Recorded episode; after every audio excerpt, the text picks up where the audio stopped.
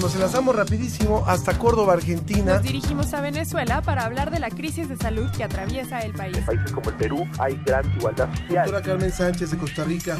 La Dirección General de Divulgación de la Ciencia de la UNAM y Radio UNAM presentan La Ciencia que Somos. La Ciencia que Somos. Iberoamérica al aire.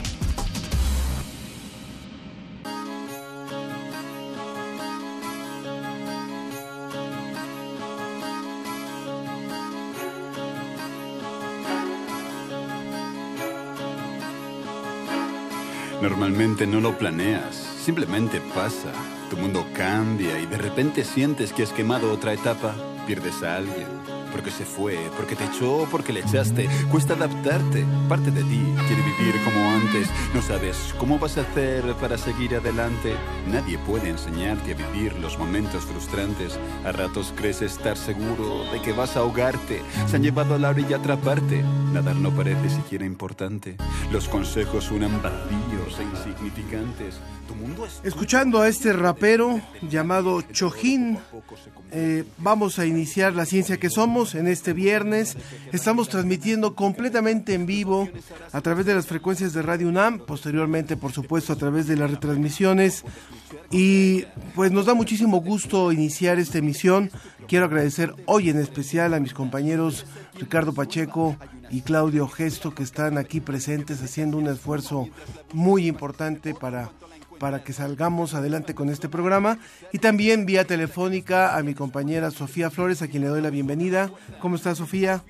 Hola Ángel Figueroa, buenos días. Gracias a todos los que nos sintonizan en esta emisión especial de la ciencia que somos. Yo estoy desde mi casa aislada y poniendo este granito de arena para evitar estos contagios. Muchas gracias. Por supuesto también a Alma Cuadros que está en las redes sociales.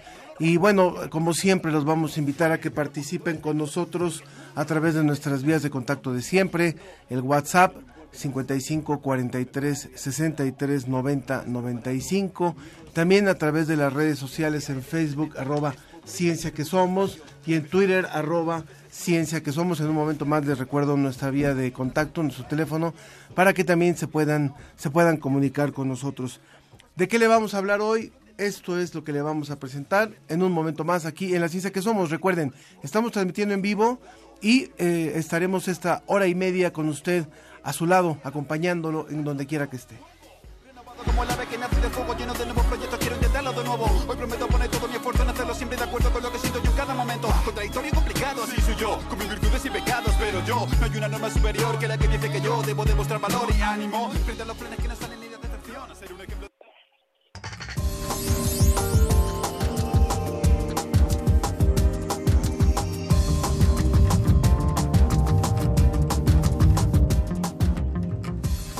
José Pichel de la Agencia Iberoamericana para la Difusión de la Ciencia y la Tecnología DICIT, como siempre, nos va a hablar de lo que está ocurriendo y también de cómo ha disminuido la contaminación en España. Así es, también ante el coronavirus, en Latinoamérica ha surgido una red de médicos especialistas para apoyar a pacientes en general y no saturar los hospitales.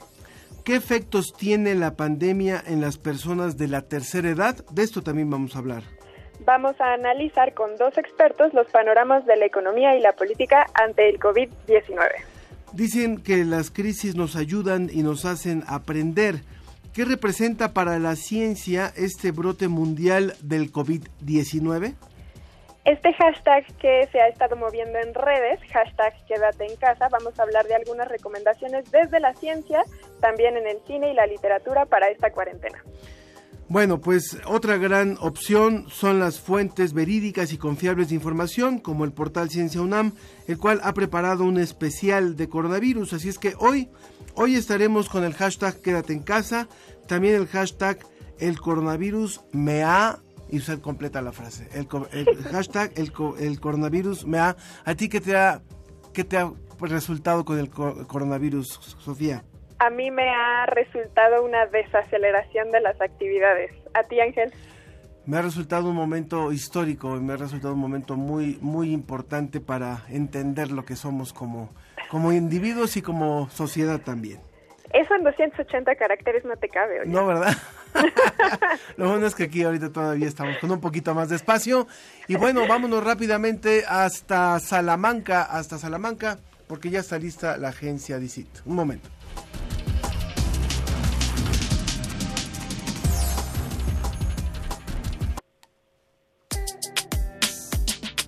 Desde España, El informe de la Agencia Iberoamericana para la Difusión de la Ciencia y la Tecnología, DICIT. con José Pichel.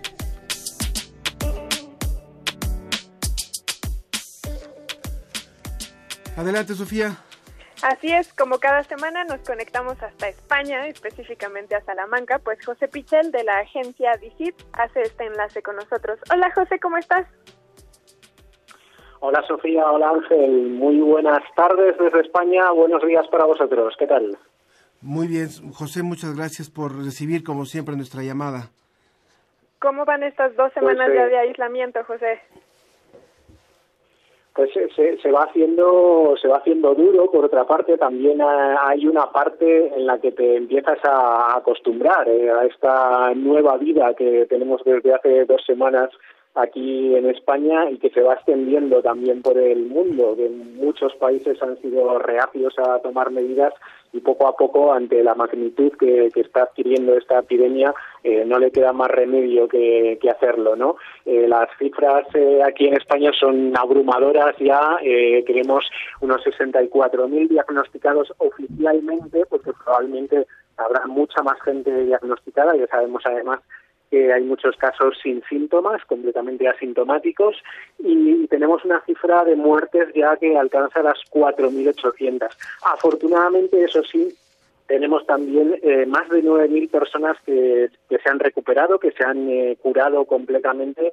Así que, bueno, eh, en el día a día eh, nos asaltan cifras que, que ya empiezan a ser muy grandes, muy importantes y sobre todo esperando el momento en el que esas cifras tan terribles vayan bajando y podamos ver un poco la luz al final del túnel. Por supuesto, José. Pues vamos entrando en materia también con los temas que nos has preparado para hoy. Tenemos una agenda súper apretada en esta emisión de La Ciencia que Somos y que no queremos dejar nada fuera. Así es que arranquemos con lo que ha pasado eh, en torno a la contaminación del aire por allá, por España. Sí, eh, yo quería dar eh, una nota de color positiva en medio de, de todas las malas noticias que nos asaltan en torno al COVID-19 estos días.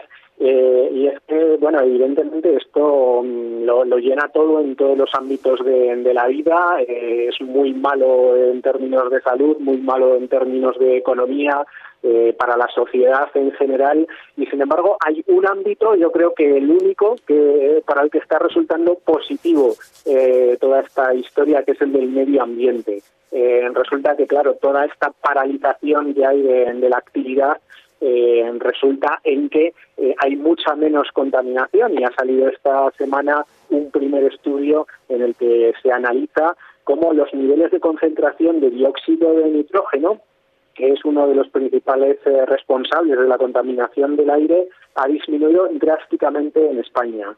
Eh, en Barcelona hasta un 83% menos. En Madrid eh, una reducción del 73% o en Valencia del 64%. ¿no? Las principales eh, ciudades han paralizado eh, sobre todo lo que es el tráfico eh, porque mucha gente trabajamos desde casa, otros trabajos no esenciales han quedado paralizados y eh, evidentemente pues sobre todo el tráfico eh, también eh, algunas actividades eh, que, que tienen eh, también ese componente contaminante han quedado paralizadas y, bueno si algo positivo podemos eh, extraer de todo esto es que al menos las cifras de contaminación son mucho más bajas y estamos dando un pequeño respiro al medio ambiente. Sin duda, José, no solamente hemos visto estos datos en España, sino también lo hemos visto replicado en China, en Italia, en Estados Unidos, y sin duda hay gráficas que muestran que esta inactividad está siendo benéfica para el medio ambiente, lo cual resulta un poco también satisfactorio y contradictorio, dado que nosotros somos los que estamos causando todos estos problemas. ¿Qué te parece si hablando ya de las cuestiones ambientales nos cuentas qué tienen que ver los hipopótamos de Pablo Escobar también con el medio ambiente? Pues también eh, tiene que ver de una forma eh, muy curiosa. Ha salido esta semana un, estudio, una investigación que recogemos en nuestro portal visit.com eh, que habla del impacto que ha tenido eh, los hipopótamos de Pablo Escobar. ¿De qué nos estamos eh, refiriendo? Bueno, este capo de, de la cocaína que eh, fue asesinado en 1993 eh, sabéis, además hay ahora eh, muchas películas y series en torno a este tema, está, está muy de moda. Eh, bueno, pues eh, sabéis que, que, tenía muchos caprichos, entre ellos tenía un gran rancho en el que se había montado todo un zoológico. Bueno, en ese zoológico tenía cuatro hipopótamos.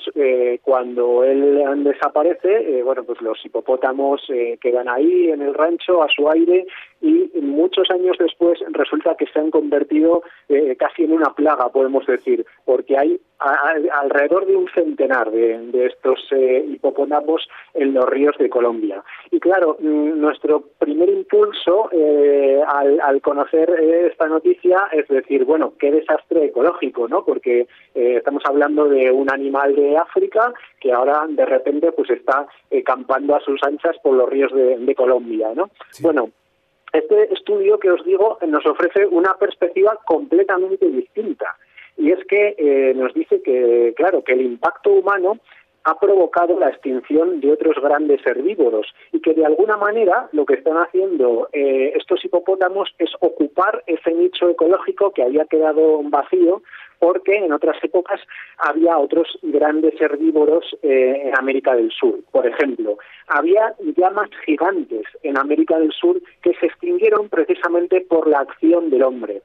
Entonces, eh, de alguna manera, eh, nosotros mismos estamos restaurando esos rasgos ecológicos en algunos ecosistemas, ¿no? Eh, resulta paradójico lo que nos parece que, puede ser un daño, en este caso podría ser incluso un beneficio para el conjunto de algunos ecosistemas, por, por, las características que tienen estos animales, por su cuerpo, su dieta, su, su hábitat, eh, pueden tener efectos similares a los que tenían otros grandes herbívoros eh, ya desaparecidos y paradójicamente pues el mundo de hoy se parece un poco más al de hace miles de años porque el de hace miles de años ya no existía precisamente porque eh, nosotros el ser humano eh, había acabado con algunas otras formas de vida.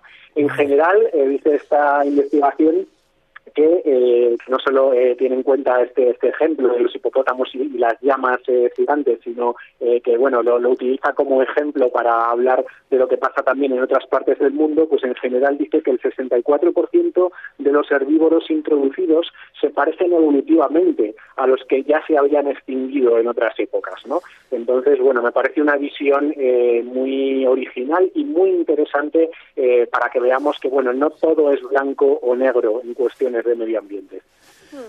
Pues muchas gracias José por este reporte que nos haces desde España y gracias por estar al pendiente también de esta emisión. Eh, esperemos tenerte muy pronto nuevamente, no sabemos en vivo, grabado, pero de alguna forma tendremos nuevamente contacto contigo. Gracias José Pichel de la agencia DICIT. Muchísimas gracias a vosotros. Aquí estaremos. Un saludo. Muchas gracias, José.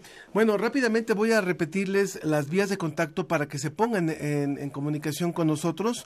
El teléfono en cabina es el 56 22 73 24 56 22 73 24. El WhatsApp es el de siempre 55 43 63 90 95 y también las redes sociales, Sofi. Así es, estamos en Facebook, La Ciencia que Somos, Twitter, arroba Ciencia que Somos. Recuerden que estamos manejando varios hashtags. Eh, hashtag quédate en casa, hashtag me siento o hashtag el, coronav el coronavirus me ha.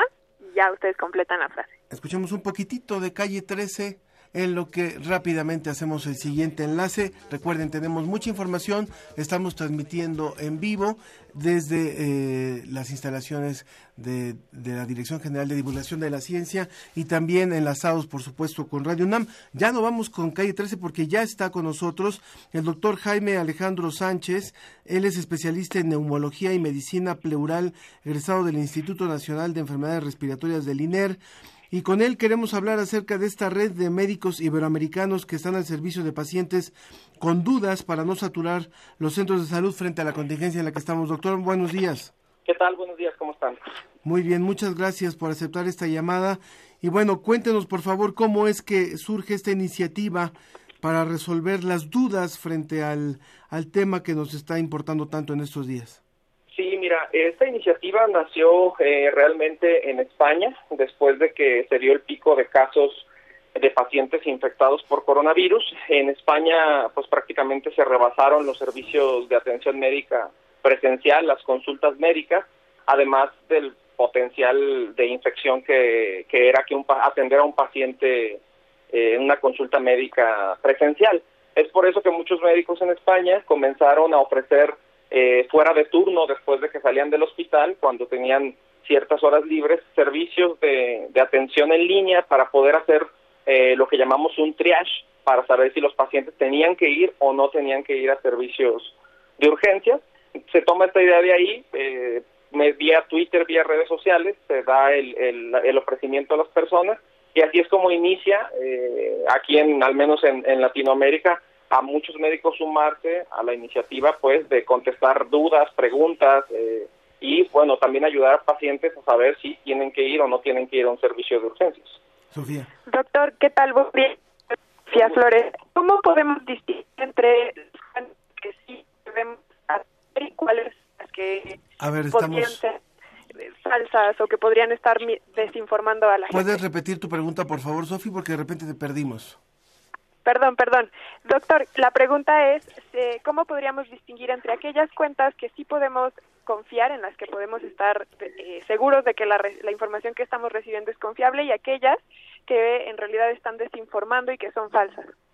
Sí, mira, eh, creo que eso eh, no hay una no hay una regla como tal, pero prácticamente la mayoría de los de los médicos que estamos activos en redes sociales tenemos de entrada eh, información personal ya vaciada en nuestra en nuestra cuenta personal, tenemos nuestra perdón, nuestra página de internet personal o nuestra página laboral, muchos tienen correo electrónico, yo tengo teléfono celular, tenemos también un historial de nuestros de nuestras aportaciones ya sea en cuestiones académicas el lugar donde trabajamos la mayoría maneja fotos personales y también hay un historial eh, de una conectividad con otros médicos o compartir con otros médicos de la misma especialidad información clara. Realmente en España lo que hicieron eh, y que creo que eso todavía en México nos hace falta en España lo que hicieron es que vía eh, una página de Facebook ellos eh, sí entregaron datos personales como cédulas profesionales, eh, eh, correo del doctor y un antecedente de cuál era su especialidad para vaciar esa información en una base de datos y que ahora sí tuviéramos un buen registro de quiénes son eh, realmente eh, médicos de, verdad y que sí, claro que sí, evitar que haya eh, falsas cuentas que pudieran dar información errónea. Creo que eso todavía eh, no hay aquí en, en, México, creo que ese sería el siguiente paso. Ahora tenemos eh, otras iniciativas que creo que también están siendo muy importantes. Algunos laboratorios médicos se están sumando para entregarnos una plataforma gratuita los próximos tres meses sí. y por medio de esa plataforma gratuita poder hacer videollamadas con los pacientes eh, para poder hacer un, un manejo no presencial de la enfermedad. Aprovechando esta línea que tienen ustedes como, como grupo de médicos iberoamericanos al servicio de pacientes con dudas, quisiera aprovechar, doctor, se quedaron, hay algunas preguntas del auditorio, eh, que algunas son eh, importantes, elementales, y quisiera yo aprovechar si pudiéramos darles alguna salida. Claro. Camila Saldaña en Facebook nos dejó esta pregunta, ¿podrían haber personas con coronavirus pero asintomáticas y cómo se darían cuenta? Ok, mira, sí, hay personas, eso es un hecho, hay personas asintomáticas que no, no que tienen el virus y probablemente también están infectando pacientes. De hecho, en los estudios eh, chinos, que son los que nos han entregado más información, sabemos que de hecho la pérdida de control de la enfermedad, o sea, esta transmisibilidad tan alta, se dio prácticamente por las personas asintomáticas, uh -huh. eh, porque ellos seguían saliendo de casa, ellos seguían teniendo actividades y continuaban esta transmisión. Claro. Eh, sabemos, hay, hay algunas estadísticas que nos dicen que hasta el 40-60% de la transmisión se debe a los pacientes asintomáticos. ¿Cómo nos daríamos cuenta? Bueno, al inicio de la, de la pandemia, cuando va iniciando en una zona específica, nos damos cuenta porque la persona tuvo contacto con alguien que es positivo o que tiene síntomas y que viene de una eh, área de riesgo. Cuando ya la pandemia se vuelve comunitaria, como está pasando actualmente en México, ahí la única forma que existe es la realización de la prueba. Definitivamente la realización de la prueba es la piedra angular para detectar a los asintomáticos. Por eso la política en algunos países fue muy agresiva para la cuestión de la realización de la prueba. Desafortunadamente la limitante es que técnicamente la prueba es compleja, eh, tiene un costo eh, que, bueno, por, unidad puede ser no muy alto, pero cuando lo multiplicas por una población quizá de 8 millones de habitantes, se vuelve una, eh, prohibitivo. Nos queda muy poquito tiempo, doctor, un minuto, y le, le, hago rápidamente otra pregunta. Viridiana dice, se ha dicho que el coronavirus es una molécula de proteína. ¿Es verdad? Y Lore Rosales dice, ¿qué tan cierto es que después de curarte del COVID-19, la funcionalidad de tus defensas disminuye y ya no son las mismas? Eh, bueno, la primera pregunta, el, el, como virus, como tal, como, como microorganismo tipo viral, las, los virus son una cadena, en este caso de ARN, y el ARN viene envuelto en una capa de proteínas y de grasa. Este virus en específico viene envuelto en esa capita, por eso lavarte las manos con jabón es la técnica más efectiva para destruirlo. Sí, es una partícula que necesita de una célula para poderse reproducir. Eh, en esa primera pregunta. Y la segunda pregunta era, sí, sabemos hasta hoy que sí tenemos inmunidad, después de que nos infectamos, sí hay cierta inmunidad, lo que no sabemos es cuánto dura. Para la mayoría de los coronavirus, la mayoría no te da más de un año de inmunidad, pero eso no lo sabemos. No hay todavía datos de reinfección como tal, hay muy poca información al respecto, pero todo parece ser que sí generamos una inmunidad y que esa inmunidad es relativamente eh, larga pero aún faltan muchos estudios para demostrarlo. Hay otra pregunta también, dice Ana Paulina en Twitter, con el cubrebocas estornudan y tosen y no esparcen virus. Cualquiera que, que ese sea, hay muchísima gente que tose o estornuda sin, tapar, sin taparse la boca. Eh, y también eh, Checo Martínez en Twitter dice, los virus son microorganismos y si lo dejamos en agentes patógenos, ¿cuál sería su opinión, doctor? Lo primero es sí, el cubrebocas funciona para las personas que tienen síntomas. No es que ya no lo transmitan como tal, sino que la capacidad de transmitirlo disminuye. Si yo toso sin cubrebocas, lanzo el virus probablemente a un metro y medio o dos. Si uso cubrebocas, esa distancia disminuye a 30 centímetros. Por lo tanto, la Susana distancia que nos están tan repitiendo en todos lados se vuelve todavía más importante. Entonces, cubrebocas en el paciente que tiene síntomas es clave. Y en la cuestión del, del agente patógeno, pues sí, o sea, el virus como tal se cataloga como un microorganismo, sí es un microorganismo, está dentro de ese mundo, pero también es un agente patógeno. Hay virus que no son patógenos y hay virus que sí son patógenos. Eh, depende de, de, cómo responda. Una pregunta previa decía que si el sistema inmunológico quedaba mal. Realmente los pacientes que hoy están falleciendo por coronavirus están falleciendo porque el sistema inmunológico responde de una manera sumamente agresiva y terminan matando al huésped. Eso es lo que sabemos hasta hoy. Eh, los sistemas inmunológicos que mejor responden son los que logran librar la enfermedad sin hacer un gran escándalo. Doctor, pues muchísimas gracias, doctor Jaime Alejandro Sánchez. Gracias por esta entrevista y gracias por esta labor que está haciendo esta red de médicos iberoamericanos al servicio de pacientes con dudas para no saturar los centros de salud sobre el tema del COVID-19. Muchas gracias, que tenga un excelente día. Un gusto, gracias a ustedes. Muy bien, pues ahora sí escuchamos un poquito de Latinoamérica con Calle 13 y continuamos con mucha información. Recuerde, estamos en vivo, comuníquese con nosotros, participe con nosotros en esta emisión de La Ciencia que Somos.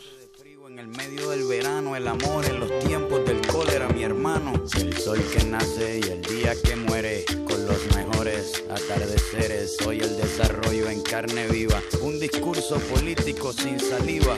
Las caras más bonitas que he conocido, soy la fotografía de un desaparecido, la sangre dentro de tus venas. Soy un pedazo de tierra que vale la pena una canasta con frijoles. Soy Maradona contra Inglaterra, anotándote dos goles. Soy lo que sostiene mi bandera, la espina dorsal del planeta en mi cordillera. Soy lo que me enseñó mi padre, el que no quiere a su patria, no quiere a su madre. Soy América Latina, un pueblo sin pierna pero que camina. Oye, tú no puedes comprar al viento.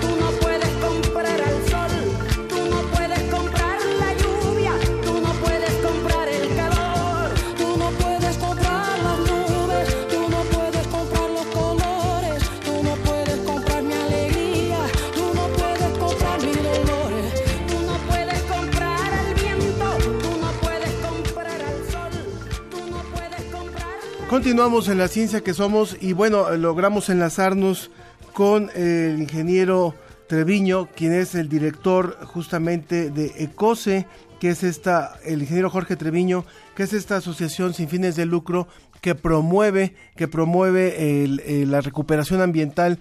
Y hay algo muy importante que tiene que decir sobre el tema de lo que sería el manejo de residuos frente a la crisis, frente a la contingencia en la que estamos. Ingeniero, buenos días. ¿Qué tal? Buenos días, ¿cómo están todos? Muy bien, muchas gracias por recibir nuestra llamada. Por favor, cuéntenos eh, cuál es la propuesta que ustedes hacen, cuáles son las sugerencias que hacen eh, las asociaciones ambientales sobre el tema del manejo de residuos en la situación en la que estamos. Eh, bueno, definitivamente el, el tema de los residuos es una actividad que no para, a final de cuentas depende mucho del consumo que, que nosotros hacemos día con día entonces, eh, eh, definitivamente, como estamos ahorita muchos, eh, pues con actividades más eh, recluidas en casa, un poco aislados, es muy importante que para este consumo que estamos haciendo en nuestras casas, en nuestros grupos, pues lo primero que tengamos que hacer es separar bien la basura. ¿Para qué? Para que deje de ser basura y se vuelvan residuos que se puedan aprovechar. En principio, si ustedes hacen una separación de eh, los residuos orgánicos, verán que todos los restos de comida y de, bueno, bueno, bueno, bueno. ¿Escuchamos, ingeniero? Bueno, sí. Le estamos escuchando, le estamos escuchando. Perdón, es que se, se parece que, que se había cortado. Ajá. Eh, entonces, eh, lo importante es que hagan una separación en su casa, puesto que en el momento que separan los orgánicos se van a dar cuenta que la, la bolsa de orgánicos que se generan diario en casa, pues puede ser muy controlable, de un tamaño muy este, adecuado. Si tienen espacio, pues lo pueden compostear, pero si no, pues por lo menos ya la tienen separada y no se ensucia lo demás y no se generan gérmenes ni nada de esto. Por supuesto. Por otro lado, tenemos todo lo que son envases y embalajes, se pueden separar, se pueden aplastar, quitar los líquidos, para reducir el espacio se aplastan, se desenvuelven algunos de ellos y se les vuelve a poner la tapa. ¿Por qué? Porque es importante que también se gestione esta tapa que se va a poder llevar, ¿no? Sí. Y final de cuentas, eh, en una tercera bolsa podemos poner todo aquello que pues o viene ya sucio, son pedacerías o, son materiales que nosotros consideramos que ya no se pueden reciclar.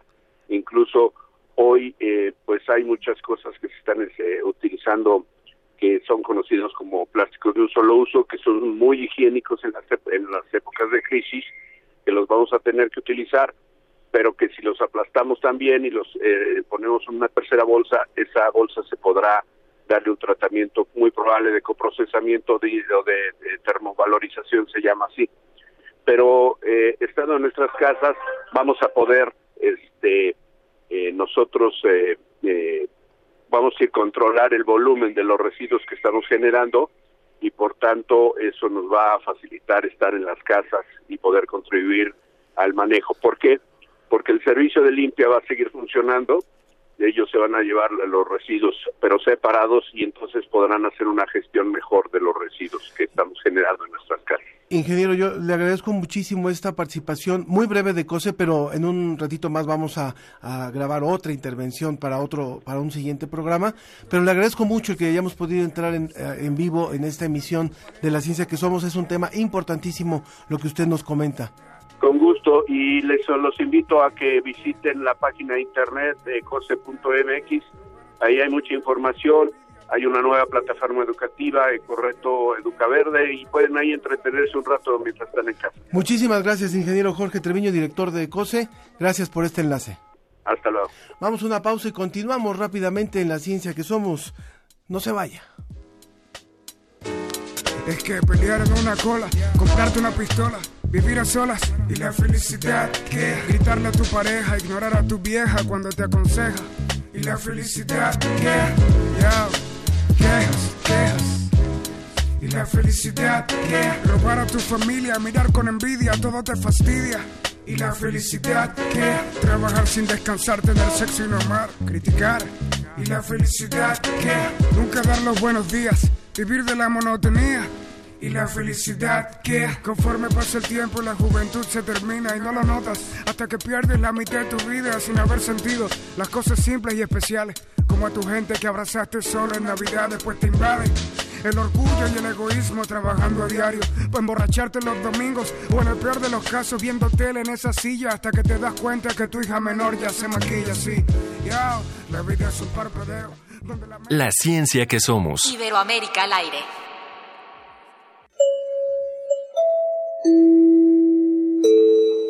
Apreciable audiencia, les informamos que nuestras frecuencias 860 AM y 96.1 FM por el momento se encuentran enlazadas. Agradecemos su comprensión.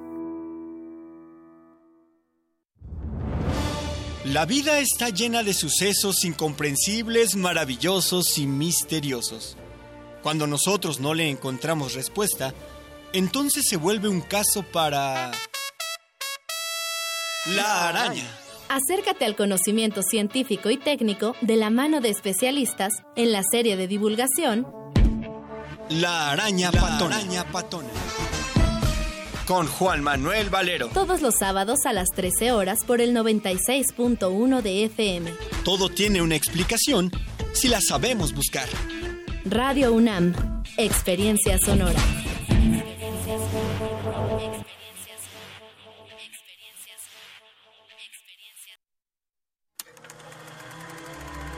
Desde Venecia, pasando por Cannes, hasta los premios Oscar, el cine iberoamericano está conquistando a los públicos más exigentes. Las películas más relevantes de todos los géneros y formatos, los grandes cineastas y también los actores, están en Encuadre Iberoamericano. Una coproducción de TV UNAM y Canal 22 que conducen Fernanda Solórzano y Leonardo García Tsao. No te lo pierdas el primer viernes de cada mes a las 21 horas por la señal de TV UNAM. Síguenos también por tv.unam.mx y por nuestras redes sociales. Y hemos decidido suspender el pago de la cuota de energía eléctrica por tres meses, suspender el pago de la cuota de agua por tres meses, del recibo de agua, igual que el recibo de energía eléctrica. Se suspende por tres meses eh, la cuota de teléfono, de cable e internet. Se suspenden también los pagos de crédito de las casas comerciales, si sacó un televisor, una refrigeradora. También se suspenden eh, los créditos de las eh, ventas de carros o de motos. Tam- también no tiene que pagarlos, se aplica para estas medidas. Eh, también se congela el cobro de los créditos hipotecarios, es decir, de- de- se congela también eh, los créditos personales, de tarjetas de crédito, de créditos de capital de trabajo y emprendimientos durante tres meses. Eh, también se van a suspender los alquileres, eso no se anunció en la tarde, pero es una de las 30 medidas, se van a suspender los alquileres. A quien estamos escuchando es al presidente de El Salvador, Nayib Bukele, que apenas hace un par de días hizo este anuncio donde, como usted lo escucha, eh, refirió la cancelación de una serie de pagos desde la luz, el agua, la televisión, la suspensión de créditos, la suspensión de las, las compras que se habían generado, tratando de apoyar por eh, varias semanas la economía de los salvadoreños. Y eh, sobre ese tema nos interesa muchísimo hablar eh, y por eso es que nos hemos enlazado con el doctor José Luis de la Cruz Gallegos, director del Instituto para el Desarrollo Industrial y el Crecimiento Económico, presidente de la Comisión de Estudios Económicos de la CONCAMIN, profesor de cátedra en doctorado de Ciencias Financieras de la EGAT Business School en el campus Ciudad de México y de la Escuela de Negocios del Tecnológico de Monterrey, campus Estado de México. Doctor, bienvenido a la ciencia que somos. Muy buenos días, gracias por la invitación. Muchas gracias por, eh, por recibir nuestra llamada. Y bueno, eh, uno de los temas que por supuesto están inquietando cada vez más es la, la inminente repercusión económica. Le saludamos Ángel Figueroa y Sofía Flores, también mi compañera que está vía telefónica desde su casa. eh, para hablar sobre las, lo que no estamos viendo todavía o lo que está por venir, de acuerdo con l- los pronósticos que puedan hacer los especialistas sobre una posible recesión económica que han dicho puede ser la más larga en 90 años en nuestro país. Eh, bueno, yo creo que si además eh, contemplamos eh, que hace unas horas eh, organizaciones eh, mundiales como Fondo Monetario, en su momento la propia Organización Mundial de la Salud y la Organización Mundial de Comercio han señalado que propiamente ya estamos en una recesión global, es decir, eh, el hecho de que más de 2.500 millones de personas estén confinadas ya en este momento en cuarentena, eh, pues ha eh, provocado que el problema de salud pública ya se traduzca en eh, una recesión económica, pues en estricto sentido lo que justamente estamos viendo es que esto implica no nada más menor eh, crecimiento económico, no nada más una menor perspectiva de producción, sino también de empleo, es decir, eh, eh, me parece que ahorita ya el aspecto central que debe de preocupar a los gobiernos y ocuparlos no nada más es evitar eh, eh, el efecto de esta eh, caída económica, sino tratar de garantizar de que los trabajadores y sus familias sigan teniendo ingreso económico y para que ello ocurra no va a bastar el- los, los programas de asistencia pública ni el gasto de gobierno. Se necesita tratar de procurar que las empresas sigan operando para que ese empleo se preserve y yo creo que eso es lo que en este momento está ya en juego a nivel mundial. Sofía. Doctor, buen día, le saluda Sofía Flores. Una duda que yo tengo es, bueno, esto, eh, la pandemia que estamos viendo es algo que ya habíamos visto en otras, en el pasado que seguirá sucediendo. Y también se suma el tema del medio ambiente, que estamos enfrentando una crisis climática inminente. ¿Será más bien que vamos a tener que replantear nuestros modelos económicos? Yo creo que eh, este momento nos va a obligar a replantear eh, eh, los modelos, eh, yo diría, de desarrollo.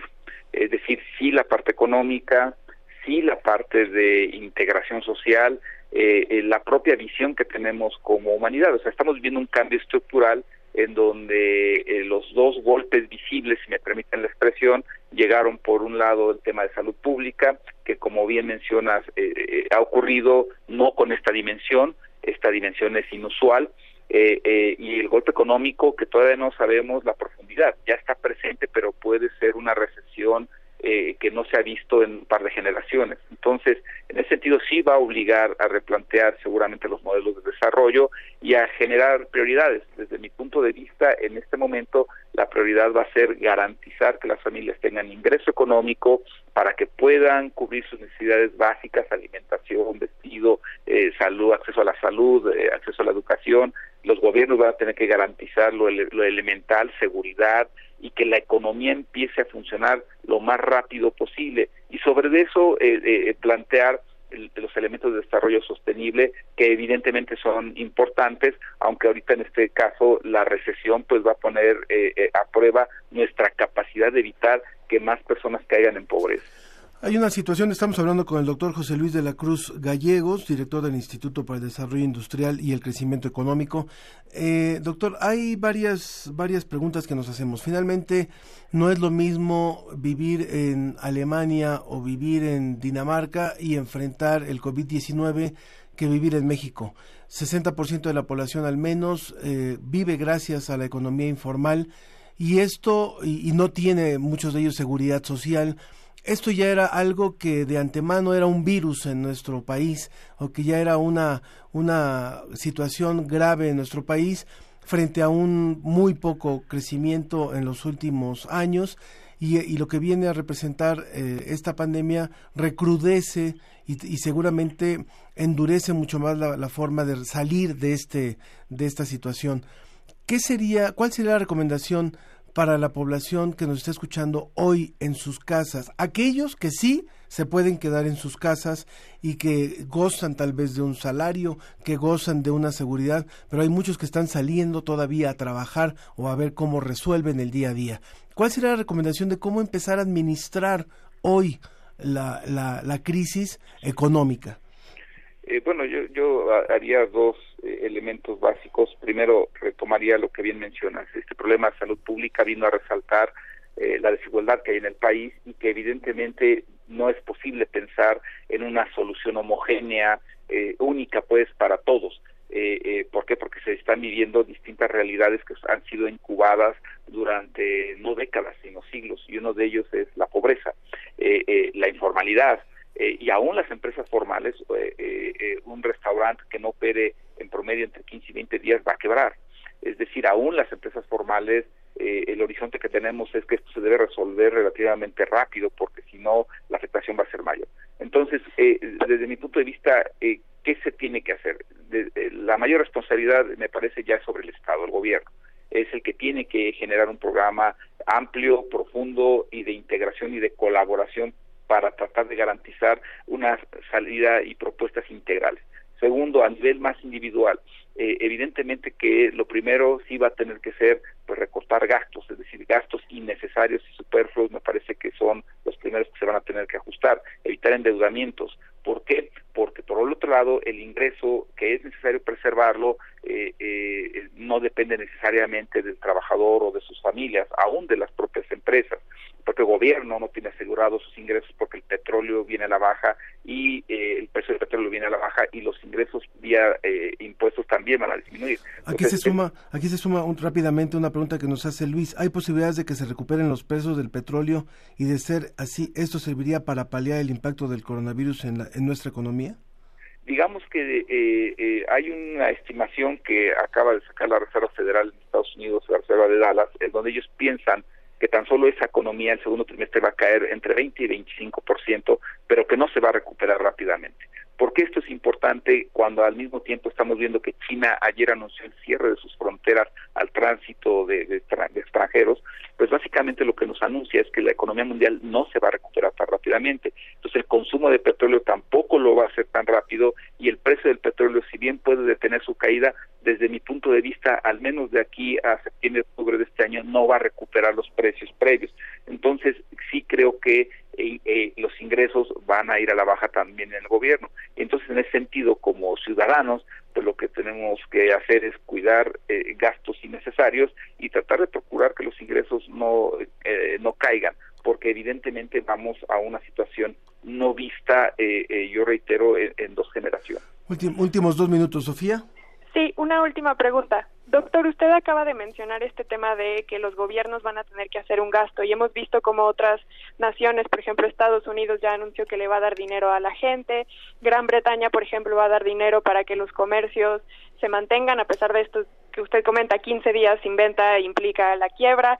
Eh, para México, por ejemplo, abril es un mes esencial porque es cuando se recauda todo el dinero a través de los impuestos. En el caso de México, ¿cómo se va a ver afectada esta relación entre el gasto que van a hacer para salvar y la recaudación de las personas que no están teniendo ingresos y que por tanto no van a poder pagar sus impuestos? Bueno, yo creo que aquí hay que mencionar un aspecto básico. Hasta el momento el gobierno mexicano no ha anunciado ningún gran programa de rescate, que anunció hace un par de días es equivalente al 10% de la caída de un punto porcentual del PIB. Es decir, si el PIB cae, cae 5, 6, 7%, pues todavía ese programa se queda muy corto. Entonces, es probable que el gobierno mexicano todavía esté evaluando hasta qué punto va a poder intervenir porque no tiene los recursos. Llegó con austeridad previa. Entonces, ese sería el primer elemento. Y el segundo, pues evidentemente que esto pues es una mala noticia para la sociedad, para las empresas, porque muy probablemente van a tener que enfrentar esto eh, sin grandes apoyos del gobierno. Le quiero agradecer muchísimo, doctor José Luis de la Cruz, por esta colaboración hoy en la ciencia que somos. Creo que hay mucho trabajo desde las ciencias económicas, desde las ciencias sociales, desde la, incluso desde la psicología, para empezar a trabajar muchos temas de lo que nos va a dejar esta crisis sanitaria. Gracias por esta colaboración. Con mucho, muy buenos días. Muy buenos días. Es el doctor José Luis de la Cruz Gallegos. Les recuerdo nuestras vías de contacto. Recuerden ustedes que estamos transmitiendo en vivo está aquí parte del equipo de la ciencia que somos en cabina, eh, se suma José Luis Vázquez, está vía remota también eh, Susana Trejo atendiendo el Twitter, de manera que con ustedes podemos hacer este, esta emisión hoy en vivo. La próxima semana no sabemos, lo más seguro es que será grabado, pero eh, estamos siempre tratando de darle la mejor información. El teléfono en cabina 56 22 73 24 56 22 73 24 y en el WhatsApp 55 43 63 9095. En Facebook en arroba ciencia que somos y en Twitter arroba ciencia que somos. Y justamente ya sobre el tema que tiene que ver con economía, Edgar Velázquez nos dice en Facebook, ¿tendrá relación la emergencia sanitaria con la economía y la política? Y eso prefiero preguntárselo ya al, doctor José Antonio Crespo, que es historiador y analista, analista político, que está ya enlazado con nosotros. Gracias por participar, doctor Crespo. ¿Qué tal? Buenas. Muchas gracias. Nos interesa muchísimo en, su calidad de, de historiador y de investigador del Centro de Investigación y Docencia Económicas que nos pueda hablar un poquito de las repercusiones también políticas de lo que estamos viviendo. Queremos eh, no alarmarnos, sí tratar de tener los pies en la tierra de lo que podemos vivir una vez que pase lo, lo más fuerte de la contingencia sanitaria. Bueno, lo primero es que desde luego que ha habido un debate técnico sobre si convenía eh, poner las precauciones antes o después o cuándo, es decir, el timing ha sido motivo de, de discusión y también de pues el desempeño de López Obrador al ir a mítines, al tocar a la gente y al mandar el mensaje de que no era tan importante mantener la, la sana distancia eh, y las estampitas y todo eso que mandaba el mensaje de que esto no era tan grave. Entonces, evidentemente, se ha generado un debate político sobre el desempeño del gobierno en esta crisis, ¿no? Y en particular del presidente, porque también ha habido mensajes contradictorios del propio gobierno. El subsecretario de Salud diciendo mantengan la, sana distancia y la propaganda oficial diciendo que se mantenga la sana distancia y al ratito sale el presidente diciendo que sigamos yendo a los restaurantes y con el ejemplo mismo de, por ejemplo, públicamente no lavarse las manos, sino desechar el gel. Todos esos son mensajes contrarios que suscitan, contrarios a la propia eh, eh, política de la Secretaría de Salud, que genera desde luego eh, pues una polémica política. ¿Por qué? Porque si las cosas salen bien y el virus no se extiende tanto y no hay un número muy elevado de, bajas, y ojalá ese sea el escenario que prevalezca, pues entonces López Obrador se puede ir mucho para arriba porque van a decir, ya ven, que se tuvo la razón, sí, el cálculo que hizo era correcto en general, eh, y, si en cambio eso se empieza a salir de control y se disparan los números y demás, y, la falta de medicinas y la falta de, de pruebas también para detectar, entonces también está ahí pendiente, que aquí no se hicieron casi pruebas, no se han hecho, y eso puede estar distorsionando el número de contagios y todo eso, y también se le critica al gobierno decir, pues que tu política era no hacer pruebas, somos el país que ha aplicado el menor número de pruebas, con lo cual no sabes exactamente cuál es el panorama real. Pero si sale bien, entonces se podrá decir, mira, pues su cálculo fue correcto, manejó bien la situación, calcularon bien los tiempos, y entonces se puede ir para arriba la popularidad, el apoyo a López Obrador. Si se sale de control, va a ser exactamente lo contrario.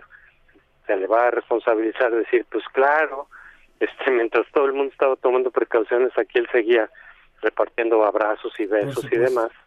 Entonces sí hay un elemento político ahí y la, la consecuencia puede ser dependiendo de lo que pase y también con la crisis económica. Esto es algo de salud.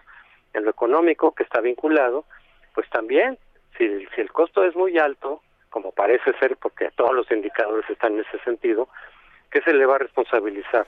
El que no cambie su estrategia económica, el que no suspenda dos bocas por lo pronto, el tren Maya para dedicar esos recursos a reanimar la economía, por lo que pasó el fin de semana pasado que, canceló la cervecera mandando un mensaje, la cervecería, un mensaje de que aquí no se cumplen los contratos, aquí se cambian las, las reglas a la mitad del camino, con lo cual es muy probable que se desincentive la inversión, pero por lo pronto esas cosas ya se toman en cuenta para la calificación de la deuda, para los pronósticos de crecimiento que ya bajó el día de ayer a menos 7%, todo eso se toma en cuenta. Entonces sí se le va a responsabilizar también a él si hay una debacle económica y si no cambia la estrategia económica. Doctor José Antonio Crespo, también está mi compañera Sofía Flores enlazada vía telefónica. Sofía. Muchas gracias. justamente, doctor, antes de entrar al aire yo revisaba para ampliar un poco el contexto y no solamente hablar de lo que pasa en México. Antes de entrar al aire yo revisaba unas encuestas de lo que está sucediendo en Estados Unidos y veía unas gráficas en las que aquellas personas que se identifican como republicanas no están tan alarmadas por lo que está sucediendo con el COVID-19, a diferencia de las personas que se identifican como demócratas, que están 80 y más del 80% está muy preocupada por la situación y hay estudios que demuestran que nuestra afiliación política tiene que ver con cómo identificamos o cómo percibimos los eventos globales en términos de han hecho estudios en términos de cambio climático y en este caso ahora se están haciendo con el virus. Mi pregunta es si también esto tendrá que ver, por ejemplo, con que el gobierno británico, que también es un gobierno conservador, por ejemplo, con la reacción de El Salvador, que también ha tenido ciertas ahí cuestiones criticables con el presidente, si las afiliaciones políticas están viendo reflejadas en las decisiones, ya nos lo dijo con el caso de México, pero más en un entorno global, que si las afiliaciones políticas están afectando a políticas públicas en otros países. Eh, pero no creo que por razones ideológicas, porque tenemos, por ejemplo, a Trump, que también se retrasó mucho, que tampoco le dio la importancia, que también decía que no era tan grave, eh, y a Mayors en, Inglaterra, y a Bolsonaro en Brasil, y en cambio tenemos aquí a México con una pues, afiliación ideológica distinta, con López Obrador en esa misma tónica. Lo que sí es cierto es que dentro de cada, cada país, quienes se identifican con el partido gobernante le creen. Entonces, eh, las encuestas que hemos visto aquí en México sobre cómo está percibiendo la gente, lo que no he visto es la diferenciación entre quienes votaron o siguen fieles, digamos, al gobierno y quienes son críticos del gobierno. Seguramente, entre los críticos, los que están más preocupados y los que creen que sí la cosa es grave, este, son muchos más que quienes están afiliados con el gobierno, que de hecho uno lo ve incluso a, nivel cotidiano, las personas que conocemos que están muy vinculadas con el gobierno, se toman menos en serio este asunto y salen más y al contrario te dicen, no, es que no le voy a hacer juego a los conservadores, que son los que están exagerando el punto. Entonces eso ya lo puede percibir uno incluso con la gente, amigos, conocidos que, que, que tiene uno que son muy del gobierno le están dando menos importancia al asunto que los que no se identifican tanto con el gobierno.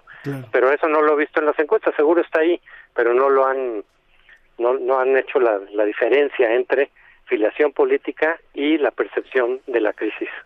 Eh, en Twitter, Loja Benger dice, eh, yo creo que nuestra economía se irá a pique porque sobre todo hay muchos enjuagues con las instituciones, como el perdón que acaba de hacer el SAT a TV Azteca, pero los jodidos seremos los ciudadanos que nos checan con lupa.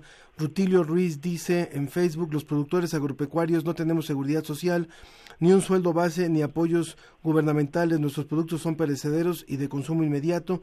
¿Qué pasará con nuestra economía? Y Luis pregunta si también si esto que estamos viviendo es la prueba de fuego para la 4T. Yo le preguntaría, dado que nuestro programa, estamos hablando con el doctor José Antonio Crespo, yo le preguntaría si eh, eh, dado que nuestro programa se escucha también en Colombia y en otros países de América Latina, eh, ¿cuál es el papel que juegan hoy los políticos, sea la afiliación que sea? ¿Tienen que cambiar en gran sentido los planes de gobierno? ¿Es tan crítica la situación que se va a vivir después como si se hubieran vivido sismos en cada país? Yo quiero pensar así como, como lo que ocurrió en el 85 o en el 2017 en México. Es, o sea, se necesita de mucho, de mucho talento político para quienes están ahora al frente de los gobiernos? Sí, por supuesto. Estamos en una situación de emergencia, por supuesto, en términos sanitarios y en términos económicos. Yo sí creo, en eso estoy de acuerdo, digamos, incluso con el presidente López Obrador decía hay que buscar un equilibrio entre la salud, que no se afecte, que se cuide lo más que se pueda, pero sin afectar tanto la economía o cuidando que no se afecte. El problema es que no me parece que hizo lo, conducente para eso. El objetivo yo lo suscribo, buscar el equilibrio entre que no se ya la economía al fondo y cuidar la salud tanto como se pueda, en un punto de equilibrio buscarlo. Pero lo que hizo las semanas previas no eran exactamente en ese sentido, no era la mejor forma de abordarlo, se pudo haber explicado serenamente y no con estampitas y burlándose de la pandemia y de quienes decían que había que cuidarse, este, y menos tomando las decisiones económicas que está tomando. Entonces, por supuesto que es fundamental el liderazgo de los políticos, precisamente porque la gente les hace caso, porque obviamente los seguidores del presidente le hacen caso. Y si él dice que no hay tanto problema y que se puede uno tocar y abrazar, como lo dijo tantas durante tantas semanas, ahorita ya eso ya le cambió, pero ¿cuántas semanas estuvo diciendo que no había problema? En lugar de fomentar el protocolo de la sana distancia desde el principio para que la gente se fuera acostumbrada a lo tomar en serio. Eh, entonces sí, claro que es importantísimo lo que hagan los políticos, puede tener consecuencias negativas. Cuando el propio Trump dice no hay problema, pues muchos en Estados Unidos se siguieron como si nada, en las playas, en los restaurantes, a pesar de la experiencia que ya teníamos de Italia y España, donde también por tomárselo a la ligera se les explotó el problema. Entonces, claro que es fundamental lo que los políticos hagan, su responsabilidad y las decisiones que tomen contracíclicas a amortiguar tanto como sea posible los efectos económicos de, de la pandemia. Sofía. Sí, ya para también ir cerrando con este tema, eh, doctor, también usted como historiador, bueno, hemos visto a lo largo eso de la historia humana que han existido distintos tipos de eventos eh, de emergencia, de crisis, ¿Cuál es la, el balance? ¿Los gobernantes salen bien librados, salen más libra, mal librados? ¿Cuál podría ser el pronóstico, dado todo este bagaje histórico que ya tenemos, de lo que vamos a poder ver en meses y en años de lo que ocurra ahora? Por ejemplo, en Estados Unidos vienen las elecciones presidenciales. ¿Cómo podría esto afectar para los gobernantes? Yo creo que a Trump sí le, sí le va a costar mucho carísimo, a lo mejor incluso le puede costar la propia reelección. Antes de esta crisis que les estallara ahí en Estados Unidos, todos los pronósticos apuntaban a que Trump ganaría, sin lugar a dudas, la elección que se podría reelegir de este año. Ahorita ya no está tan claro. De hecho, ahorita ya más bien empieza a, irse en contra de él los eh, pronósticos porque por haberse tardado y como ya son casi el primer país, el foco de, de infección y el número de contagiados y demás, pues todo eso se le va a revertir políticamente, precisamente porque no tomó las medidas adecuadas y porque él mismo trivializó el problema. Entonces se lo van a cargar a él, de decir, ya ves, ya ves como si era importante, ya ves como si era grave, ya ves como si había que tomar las medidas precautorias. Entonces sí se le va a venir encima. De paso, decir, por ejemplo, que lo de Maduro es una estratagema para volver a cobrar fuerza y apoyo entre los electores precisamente porque se le está yendo de las manos por lo de la crisis del, del virus. Última pregunta, doctor José Antonio Crespo. Efren Vázquez nos pregunta a través del WhatsApp, dice, ¿en función de qué iría el replanteamiento de los modelos de desarrollo cuando algunos eh, eh, organismos económicos internacionales como el Fondo Monetario Internacional hablan del riesgo de la longevidad para la estabilidad financiera? Bueno, no soy economista, lo que puedo decir es que por lo pronto los países tienen que buscar las mejores medidas contracíclicas, por ejemplo, evitar que haya muchas quiebra de medianas y pequeñas empresas, porque son las que dan empleo, las que más empleo dan.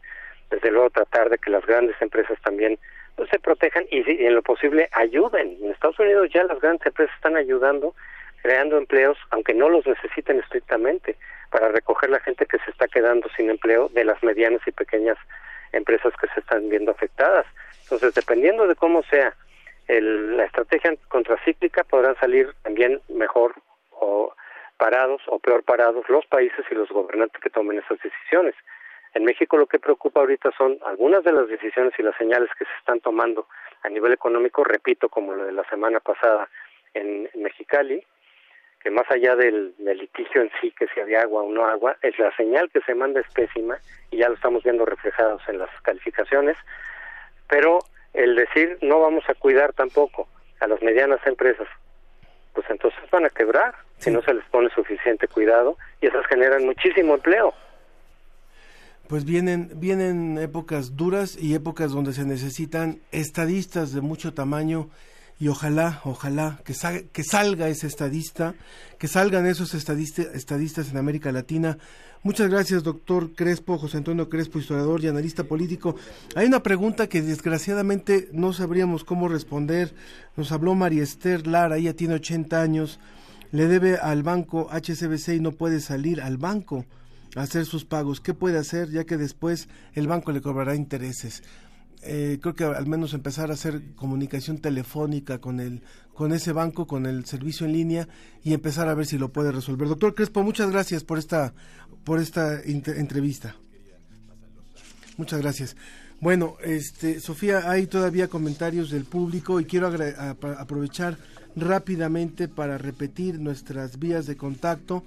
El teléfono en cabina 56 22 73 24 56 22 73 24 en el WhatsApp 55 43 63 90 95 55 43 63 90 95 al que se comunicó por ejemplo eh, Mario Mora que es eh, amigo y seguidor del programa.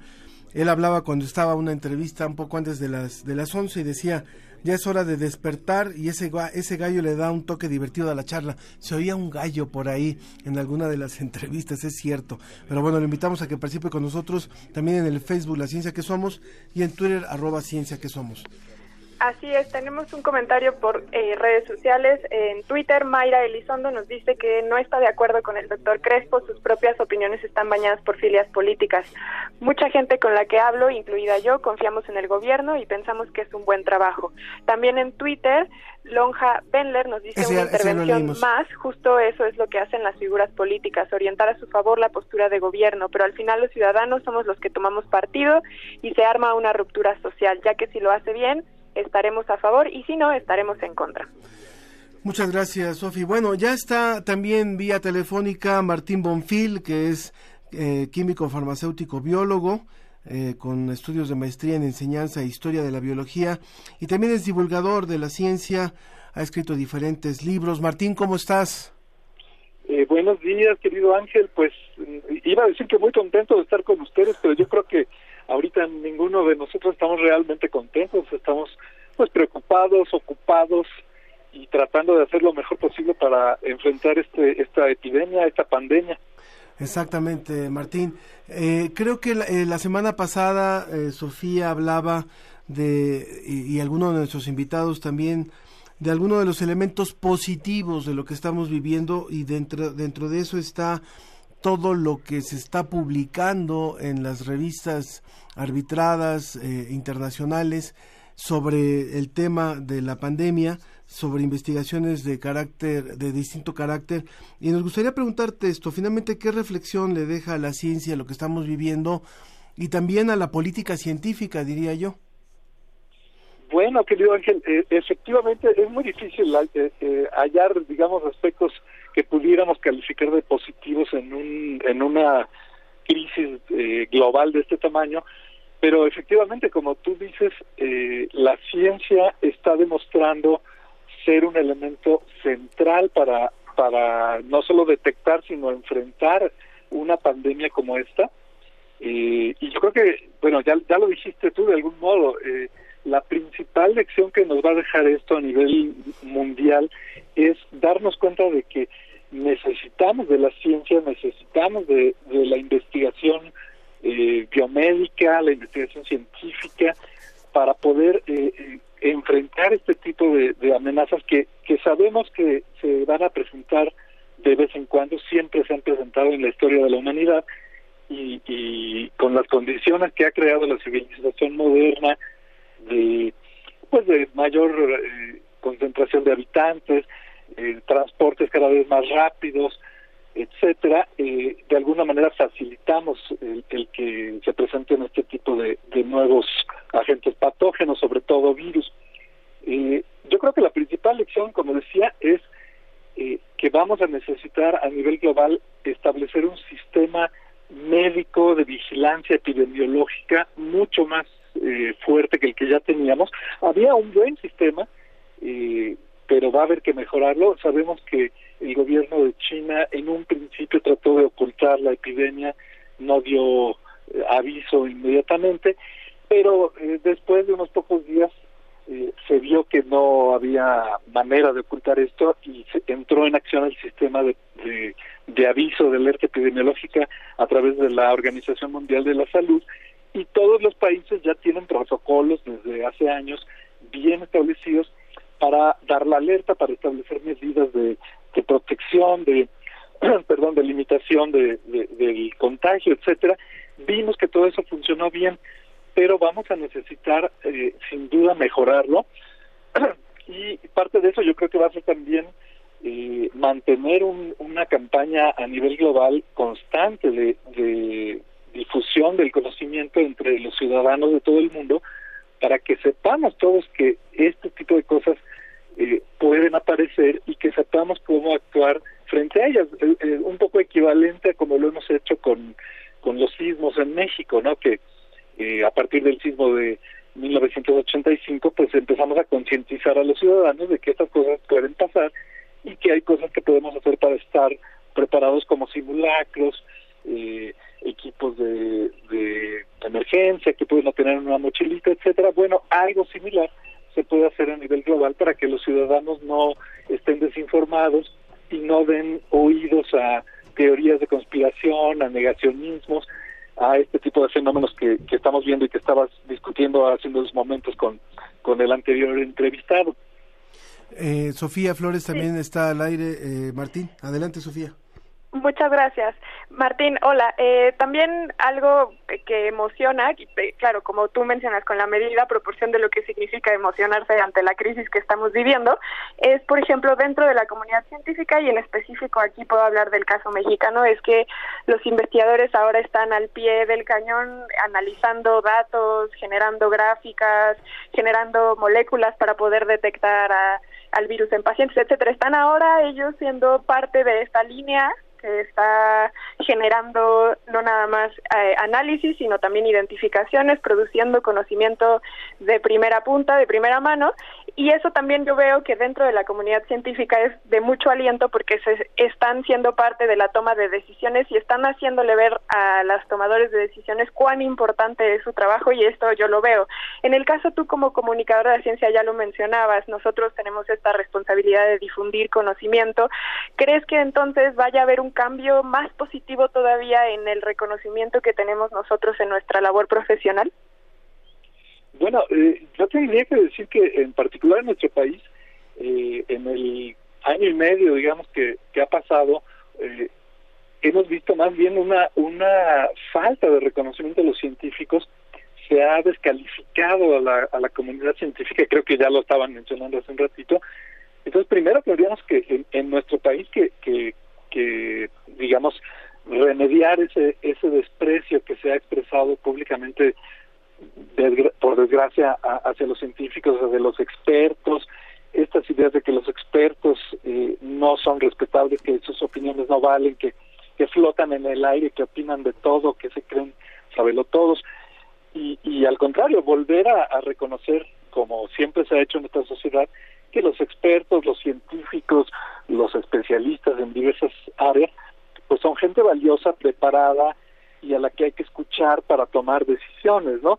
Eh, ayer el doctor Antonio Lascano daba en alguna entrevista eh, una opinión muy fuerte, ¿no? Que decía que, por ejemplo, el CONACIT eh, ha guardado un silencio sepulcral ante esta crisis, no no ha tomado la dirección para organizar a la comunidad científica para apoyar, pero como tú dices, la misma comunidad científica se ha autoorganizado y ha comenzado a, responder eh, cada quien en la medida de sus posibilidades, desde por supuesto los investigadores médicos y biomédicos, el personal médico que está atendiendo pacientes eh, y preparando los hospitales, hasta investigadores pues, que están en sus laboratorios haciendo estudios, por ejemplo, sobre nuevos tratamientos que se pueden eh, aplicar, se podrían aplicar si se verifica su, su eficacia contra el, el virus que nos está amenazando, el coronavirus eh, eh, SARS-CoV-2, eh, y también científicos de muchas otras áreas que, que están, por ejemplo, difundiendo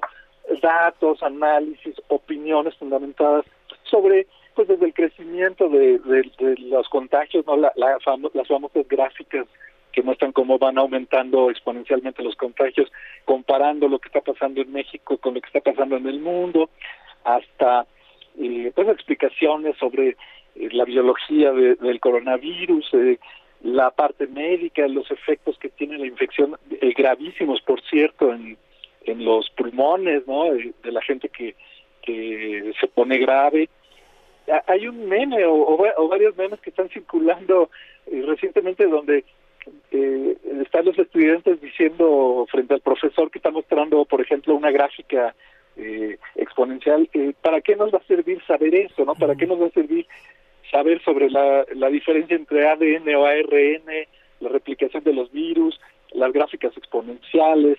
Eh, y, y ahorita nos estamos dando cuenta de que sí sirve que los ciudadanos tengan nociones de estas cosas, de estos eh, conocimientos científicos y parte de lo que vamos a, seguir haciendo los comunicadores de la ciencia, pues es reforzar esa, ese, ese tipo de divulgación.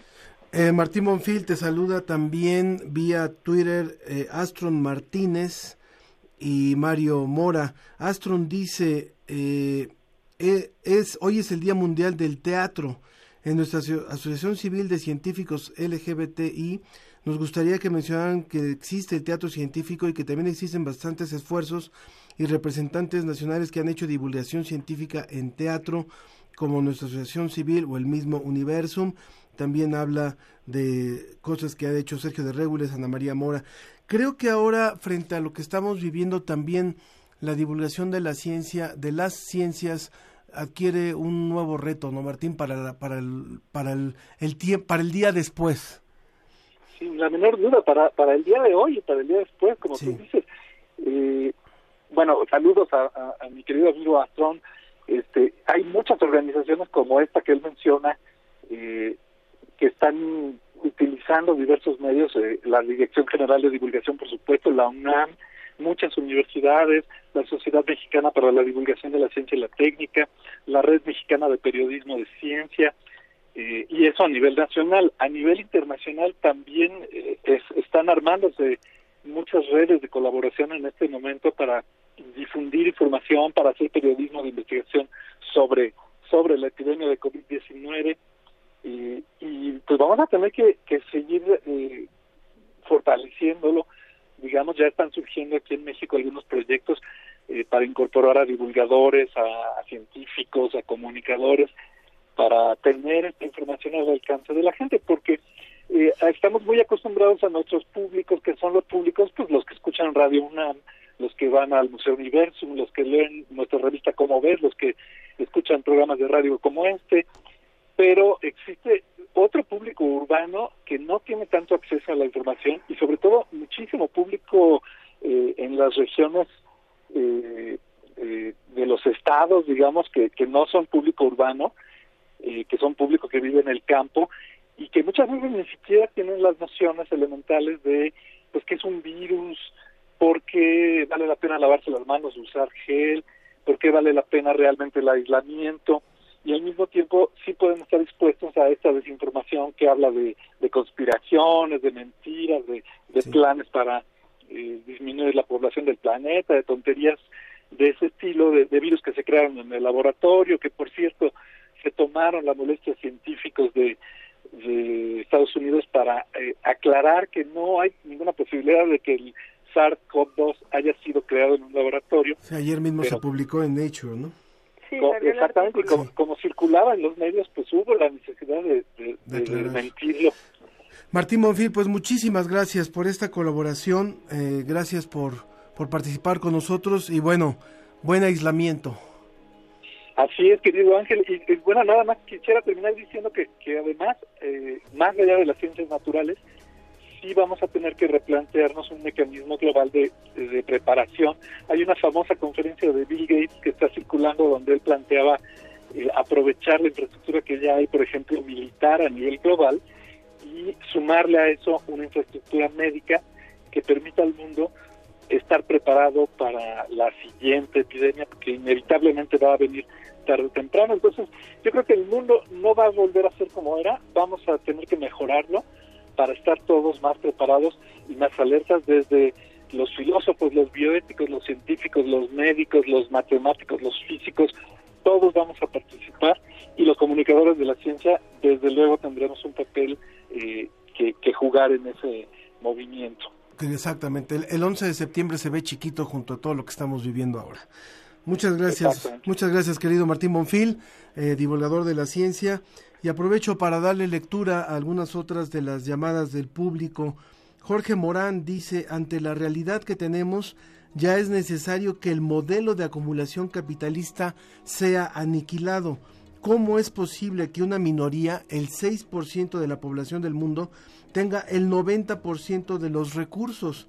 Y en la misma línea, María Concepción Alcántara dice, ¿creen ustedes que el país se va a tener que endeudar para salir adelante de esta crisis? Esa es la pregunta que ella se hace. Sofía, ¿algún comentario? Eh, eh, por ahora te voy a agradecer que me apoyes con eso, Ángel, Sí. pero puedo aprovechar para recordar las vías de contacto. Recuerden que estamos en Facebook, La Ciencia que Somos, y Twitter, arroba Ciencia que Somos. También Chiquininita, no sé si tú ya leíste esta, decía si el invitado podría asesorarle sobre, sobre su crédito Infonavit, seguir pagando el crédito hasta donde sea posible o hacer uso otra vez del Fondo Universal de Pérdida de Empleo. Creo que cada caso, por supuesto, va a ser diferente y hay que evaluar. En este momento no, no, ya no tenemos al invitado, pero creo Pero, que va a ser estar atento de todo lo que puedan ser disposiciones generales. Sabemos que ya han habido casos de bancos que han dicho yo retraso como cuatro meses el pago de cualquier crédito, cualquier deuda, pero no todos han tenido la misma sensibilidad y tampoco ha habido una medida general como lo escuchamos al principio del tema cuando escuchábamos al presidente Bukele de El Salvador. Bueno, Sí, ya está. En ese, en ese caso, Sí. perdón, del Infonavit, yo le recomendaría, porque sí hay un aviso por parte del Infonavit Bien. en este sentido. Entonces, más bien le- la recomendación general a, general a todos los que nos están escuchando es que sigan los anuncios de las instituciones para ver qué es lo que están saliendo a decir conforme a que lo que tiene que ver con pagos, etcétera. Muy bien. Bueno, también aprovechamos que está en, en su casa en confinamiento, un poco, un poco, este, en paz, porque siempre está por todos lados. Sergio de Régules, que es físico y divulgador también de la Dirección General de Divulgación de la Ciencia de la UNAM. Eh, nos da gusto saludarte, Sergio. ¿Cómo estás? Hola Ángel, muy bien, aquí encerradito pero trabajando. Exactamente, exactamente, y un poquito en paz ahora. Oye, pues eh, a mal, al mal tiempo, buenas lecturas y buena información y buenas películas. ¿Qué nos vas a sugerir sobre eh, el amor en tiempos del coronavirus o algo así? La ciencia en tiempos del coronavirus. Exacto. Sí, pues eh, me puse a hacer una selección de, de cosas que puede uno encontrar online sobre todo, para que no tenga uno que salir a comprar libros ni nada. Entonces tengo una selección de libros electrónicos y también de páginas de, de YouTube que te quiero platicar. Eh, para empezar está la colección La Ciencia para Todos del Fondo de Cultura Económica, que es un referente en divulgación de la ciencia. Es una colección que ya tiene cerca de 300 títulos y muchos de esos se venden electrónicamente. Y a mí me gustaría proponerles, por lo menos para esta época, que puede uno aprovechar para leer muchas cosas. Y uno es eh, Crónicas de la Extinción, de Héctor Arita, con el cual Héctor se ganó hace tres o cuatro años el premio del Fondo de Cultura Económica. Y en este libro, Héctor Arita, que es un investigador de, la UNAM que vive en Morelia, es una persona muy culta, es una persona con un gran sentido del humor. Y Héctor en este libro, Crónicas de la Extinción, nos platica un montón de historias acerca de cómo nos fuimos dando cuenta que la, había especies que, que se habían extinto en el pasado. ¿no? Eh, y empieza además con una muy bonita que es una tortuga que murió en un zoológico en, en, creo que en Londres me parece y era una tortuga de los de las Galápagos que ya tenía como 120 años. Sí. Entonces a partir de historias así Héctor nos va contando un montón de historias acerca de cómo sabemos cómo eran los animales eh, los, los grandes mamíferos de, de hace 10.000, 20.000, 100.000 años, por supuesto de los dinosaurios y todo eso. Y otro libro muy bonito de esa colección, La ciencia para todos del Fondo de Cultura Económica, es Las musas de Darwin de José Sarucán. Es un libro que ya se publicó hace un montón de tiempo. Y se reeditó hace poco, ¿no? Y se, se, debe haber reeditado, porque este es uno de los clásicos de la colección. Sí. Yo me acuerdo de haberlo leído en los años 80 y que me había parecido, me pareció que era casi una novela, porque José Sarucán nos relata, nos cuenta también de una manera muy novelística eh, acerca de todas las personas e investigaciones que inspiraron a Charles Darwin para llegar a la teoría de la evolución por selección natural. Este yo creo que ya es un clásico, aunque aunque tenga ya sus añitos, la historia que cuenta sigue siendo vigente y la cuenta con una gran maestría literaria. Es muy bonito este libro de José Sarucán. Eh, finalmente de esta colección está La mirada de Galileo, de nuestra Susana Viro de la Dirección General de Divulgación de la Ciencia. Susana es astrónoma, pero en los últimos años se ha dedicado mucho a historia de la ciencia y es una apasionada de Galileo, que es un personajazo. Y este es un libro sobre sobre Galileo y cómo hizo sus, eh, sus descubrimientos muy interesantes cuando se construyó un telescopio. Bueno, estos se encuentran, los pueden encontrar en ebook, en la página del Fondo de Cultura Económica, en particular de la colección La Ciencia para Todos. Nada más váyanse a catálogo, ahí están divididos en astronomía, biología, ciencias de la Tierra y cosas de esas, ¿no? Eh, fíjate, si todavía tenemos tiempo, me gustaría también proponer libros de otras editoriales, pero antes, ¿por qué no pasamos a unos a unos canales de YouTube mejor para variarle un poquito? Bien. ¿Me parece bien? Pues mira, tenemos desde luego nuestro canal de la DGDC Ciencia a Distancia. Lo pueden encontrar en YouTube. Ahora se llama Ciencia a Sana Distancia, según me dijo ayer eh, Pedro Muniz, porque participé en una de estas conferencias. Ahí hay un montón de conferencias grabadas acerca de muy diversos temas. Hay varias ya sobre el coronavirus y esta situación, pero también hay muchas otras, muchas otras cosas para que se olviden también un poquito de esto. Entonces es Ciencia a Distancia y hay dos blogs fantásticos de, de dos o sea dos videoblogs pues de dos canales de, de YouTube fantásticos de dos personas que son de aquel grupo de cómicos de la ciencia que se llamaban la Big Bang Theory con V Big Bang Theory. Muchas personas los deben de conocer son españoles. Y estos son los canales de Eduardo Sáenz de Cabezón que es matemático y divulga la ciencia en, en, en video de una manera con, con gran sentido del humor y además los temas más diversos no se arredra ni se amilana con temas complicados y te los explica de una manera maravillosa, muy divertida, con gran entusiasmo y sentido del humor. El canal de Eduardo se llama Derivando en YouTube. Eh, y luego otro miembro de Big Bang que hace que hace divulgación por YouTube es Javier Santolaya. Ambos son además también autores de libros que pueden encontrar y su canal se llama Date un blog con V, ¿no? De videoblog. Date un blog y eh, Javier es físico. Entonces él habla, habla sobre todo de temas de física. Eh, es muy simpático también. ¿Es, da- es date, date un blog o date un voltio? Dat- eh, pues fíjate que se llamaba Date un voltio, pero creo que ahora lo estaba viendo y decía Date un blog. Entonces, ah, ok. Bueno, por Javier Santolaya, Sí. con eso no falla y lo encuentran fácilmente. Y también tienen, pero montones de videos ya pregrabados para enterarse de todo, desde la mecánica cuántica hasta la teoría de la relatividad, hasta las leyes del electromagnetismo de, de Maxwell. No vayan a pensar que son como clases de física, no para nada. Estas son, es divulgación de la ciencia con gran entusiasmo y gran sentido del humor por estos dos grandes divulgadores españoles. Sergio, Sergio de Regules, muchísimas gracias por estas sugerencias y gracias por interrumpir el confinamiento para platicar con nosotros. Pues ojalá que todo el mundo encuentre esto y hay muchísimas más cosas y que se diviertan con la ciencia mientras pasa esta crisis. Claro que sí. Gracias, Sergio de Regules, físico y divulgador en la Dirección General de Divulgación de la Ciencia de la UNAM. Él ha escrito diferentes columnas semanales en varios medios y fue becario del Civitella Rainieri Fun- Fundación, Fundación de Nueva York o algo así. Eh, entre sus obras se encuentran Cielo Sangriento, El Universo en un calcetín y La Mamá de Kepler. Son algunas de las, de las colaboraciones de Sergio de Regules, quien también es coordinador científico de la revista Cómo ves. Por cierto, como les habíamos comentado en la revista Cómo ves del mes de marzo, ustedes pueden encontrar un artículo sobre el coronavirus. El artículo principal, que es este que está en portada, está abierto, está disponible para todo el público. Entonces, busquen la revista Cómo ves y ahí pueden encontrar pueden encontrar eh, el- este artículo sobre el coronavirus.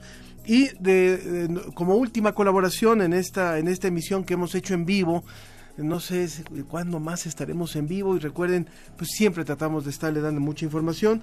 Es la que hacemos ahora con Claudia Juárez, que es jefa del área de noticias y coordinadora del portal Ciencia UNAM, hablando de recomendaciones. Claudia, ¿cómo estás?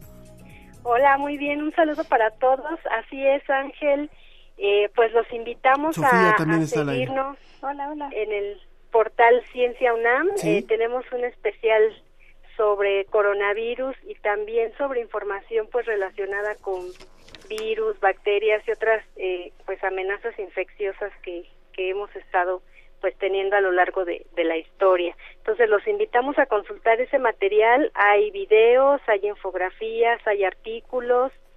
Eh, estamos eh, recopilando pues los materiales de divulgación que, que tenemos en, en, divulgación de la ciencia, en la Dirección General de Divulgación de la Ciencia y pues también lo más reciente que estamos generando, como un artículo que publicamos hoy en donde presentamos pues los aportes de la geofísica para entender también las pandemias. Pues los invitamos a, a entrar al portal Ciencia UNAM, www.ciencia.unam.mx, pues para que estén informados. Muy bien, Claudia. ¿Cuáles son eh, los, los videos más representativos que hay ahorita sobre este tema de coronavirus? Y también, eh, ¿cuáles serían los artículos eh, que, que están como en, en cocinándose para las próximas semanas sobre este tema? Así es, pues a partir el lunes estaremos publicando un artículo sobre pues la incertidumbre en tiempos de la de la pandemia es una entrevista con el doctor Benjamín Domínguez Trejo de la Facultad de Psicología y él ha estudiado mucho pues nuestros mecanismos de respuesta que tenemos en el organismo, tanto biológicos como emocionales, cuando enfrentamos crisis ya sea de salud o crisis emocionales. Entonces, a partir de lunes estará publicada esa entrevista y también el artículo que tenemos hoy sobre aportes de la geofísica a entender las pandemias porque es muy interesante lo que nos comentan en cuanto a la próxima también temporada de incendios, cómo esto pues podría también sumarse a, a, la pandemia y pues sobre todo por las personas con enfermedades respiratorias. Entonces los invitamos a, a, leer estos materiales que es lo más reciente que tenemos ahorita. Muchas gracias, muchas gracias Claudia Juárez, responsable del portal Ciencia UNAM. Aprovecho para darle la bienvenida a Tere Suárez y Jaime, Jaime Alejandro Sánchez que nos empiezan a seguir en Twitter y también Mario Alberto Mora dice, alguna vez compró los CDs eh, con los libros de la colección Ciencia para Todos. Además, los libros de Sergio también valen mucho la pena. Se refiere a Sergio de Regules. Sería bueno que por acá publicaran las recomendaciones. Vamos a publicarlas, por supuesto, en las redes, también en el Facebook, así como las recomendaciones que dijo Sergio y el portal Ciencia UNAM que ahora nos ha recomendado Claudia Juárez. Sofía Flores, tenemos que irnos. Así es, les agradecemos mucho a ti, Ángel Figueroa, a toda la producción que estuvo también muy presente o indirecta o directamente y les deseamos a todos una buena etapa de aislamiento, que la calma perdure, que la paciencia perdure y sobre todo esta actitud de ayudarnos entre todos. Claro que sí, Susana Trejo, Alma Cuadros, Ricardo Pacheco, Arturo González y Claudio Gesto, José Luis Vázquez, también Sharon, que estuvo eh, al pendiente de las redes sociales. A todos muchas gracias. Recuerden que en los próximos programas de la ciencia que somos seguiremos, por supuesto, abordando el tema desde distintas ópticas de la ciencia. Hay mucho que decir, hay mucho que reflexionar y hay mucho que crecer. Finalmente tenemos que construir un nuevo nosotros. Así es. Muchísimas gracias a todos. Pasan los años, los proyectos, los sueños. ¿Recuerdas cómo querías ser cuando eras pequeño? Crecer es darte cuenta de que la vida no es como te gustaría que fuera, todo es mucho más complejo. Responsabilidades, luchas, deberes. Sonreír cuando no te apetece, mentir para no hacer daño a la gente que quieres, fingir cuando perfectamente sabes que te mienten. ¿Merece la pena hacer lo que se supone que debes más veces de lo que realmente quieres? ¿Mm? Porque terminé haciendo lo que todos hacen si se supone que siempre me sentí diferente. He sido un cobarde disfrazado de valiente, siempre pendiente del qué dirá la gente. Escondo mis miedos para parecer fuerte, pero ya no más, es hora de ser consecuente porque porque creo que lo he visto, amigo, y no sé, pero... Quizá la clave para ser realmente libre sea reír cuando puedas y llorar cuando lo necesites. Esto fue La Ciencia que Somos. Iberoamérica al aire. Los esperamos el próximo viernes. La Ciencia que Somos. Una producción de la Dirección General de Divulgación de la Ciencia de la UNAM y Radio UNAM.